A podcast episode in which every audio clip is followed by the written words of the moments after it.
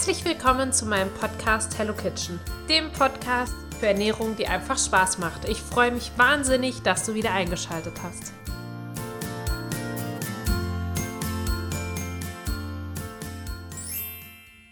Hallo und herzlich willkommen zu einer neuen Folge von mir. Heute geht es um Superfood. Ich glaube, die meisten von uns haben schon mal Superfood gegessen oder zumindest mal den Begriff gehört aber die meisten von uns wissen wahrscheinlich gar nicht genau, was Superfood ist. Superfood ist im Grunde genommen ein Wort, das der Werbung entsprungen ist. Und wenn von Superfoods gesprochen wird, meint man meistens Nahrungsmittel, die zum einen als sehr gesund gelten, aber zum anderen von bestimmten Nährstoffen eine große Menge liefern. Also die haben dann zum Beispiel besonders viele Mineralien, besonders viele Proteine oder Antioxidantien oder ungesättigte Fettsäuren. Normalerweise ähm, sollte ein Superfood vollwertig sein, nicht großartig industriell verarbeitet und häufig ist es so, manchmal ist es leider nicht so, aber im Bestfall sollte es auch biologisch angebaut sein. Ähm, die meisten Superfood-Anhänger, nenne ich es jetzt mal, ähm, essen Superfoods roh, weil damit die möglichst äh, großen, also möglichst viele dieser wertvollen Inhaltsstoffe erhalten bleiben. Was auch noch mit ein Zeichen von Superfood ist, ist, dass es in unserer Region eigentlich gar nicht vorkommt. Ähm, so zu den, glaube ich, bekanntesten Superfoods zählen Goji-Beeren, Matcha-Tee, Chiasamen und Kürbiskerne. Wobei Kürbiskerne weiß ich gar nicht, ob das so sehr als Superfood gilt, weil es auch bei uns erhältlich ist. Ähm, ich muss ehrlich sagen, meine Meinung zu Superfoods ist ähm, zwiegespalten eingestellt.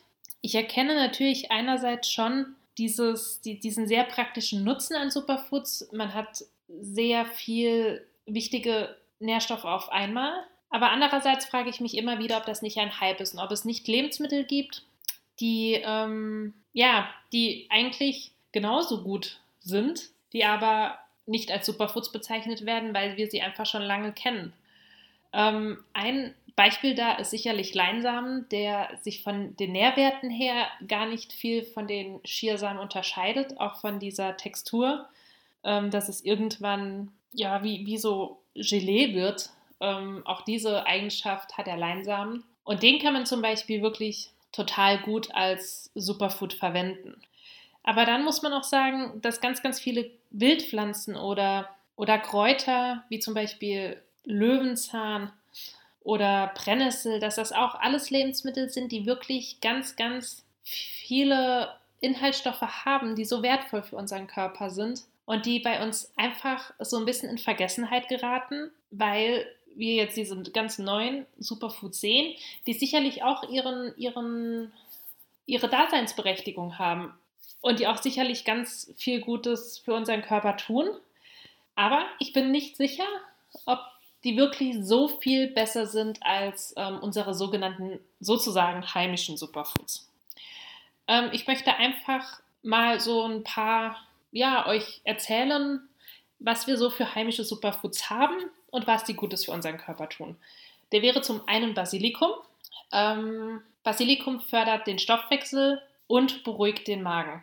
Das ist sicherlich was, was so den meisten noch nie aufgefallen ist. Und ich muss sagen, das ist natürlich insofern gigantisch, dass Basilikum bei uns, wenn man das drinnen hält zumindest, das ganze Jahr über super gut wächst. Und ich finde es auch wirklich ein sehr, sehr leckeres Gewürz. Dann Löwenzahn.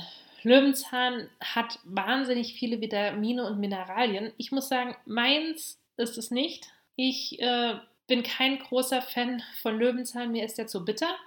Aber wer das mag, viele Vitamine und viele Mineralien. Dann Petersilie.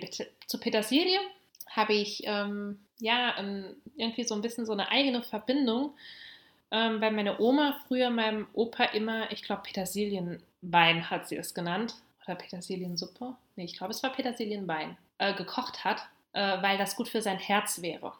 Und tatsächlich ist es auch so, dass ähm, Petersilie krampflösend wirken kann und Petersilie sogar Nierensteinen, angeblich, angeblich Nierensteinen ähm, vorbeugen kann. Ähm, dann haben wir noch Spinat. ja, auch zu Spinat habe ich ein etwas zwiegespaltenes Verhältnis. Rahmspinat ähm, oder pürierter Spinat ist gar nicht meine Welt. Plattspinat mit Feta und Zwiebeln sowie Knoblauch finde ich total toll.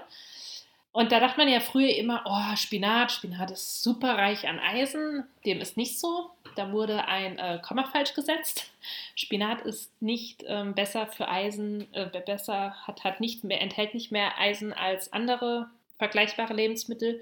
Allerdings hat er, ähm, ist, ist er reich an Kalium und Folsäure und enthält relativ viel Vitamin A und C. Und ich glaube, das ist wirklich auch ähm, ja, was, was man nicht, nicht äh, unterschätzen sollte. Dann hätten wir noch Heidelbeeren. Ich finde Heidelbeeren, das ist so eine Beere, die super lecker ist, die aber irgendwie bei uns immer äh, so, so, so, in Vergessenheit gerät. Plötzlich isst jeder Acai-Beeren und, und, und Cranberries und weiß ich nicht was. Und unsere heimische Heidelbeere die ja auch sehr, sehr kurze Transportwege hat, was ja wieder gut für die Umwelt ist, gerät leider in Vergessenheit. Ich muss sagen, ich liebe Heidelbeeren in fast jeder Form und angeblich wird, werden durch Heidelbeeren die Durchblutung verbessert. Ja, und das waren sie auch, meine heimischen Superfoods. Ähm, ich hoffe, ihr hattet Spaß beim Zuhören. Vielleicht möchtet ihr ja, wenn ihr viele und gerne Superfoods isst, habt ihr ja vielleicht Lust, noch ein paar der heimischen auszuprobieren, falls ihr die nicht sowieso isst. Ansonsten, wenn ihr Anregungen habt, Fragen, Rezeptwünsche, schreibt mir einfach. Und ich wünsche euch noch einen wundervollen Tag.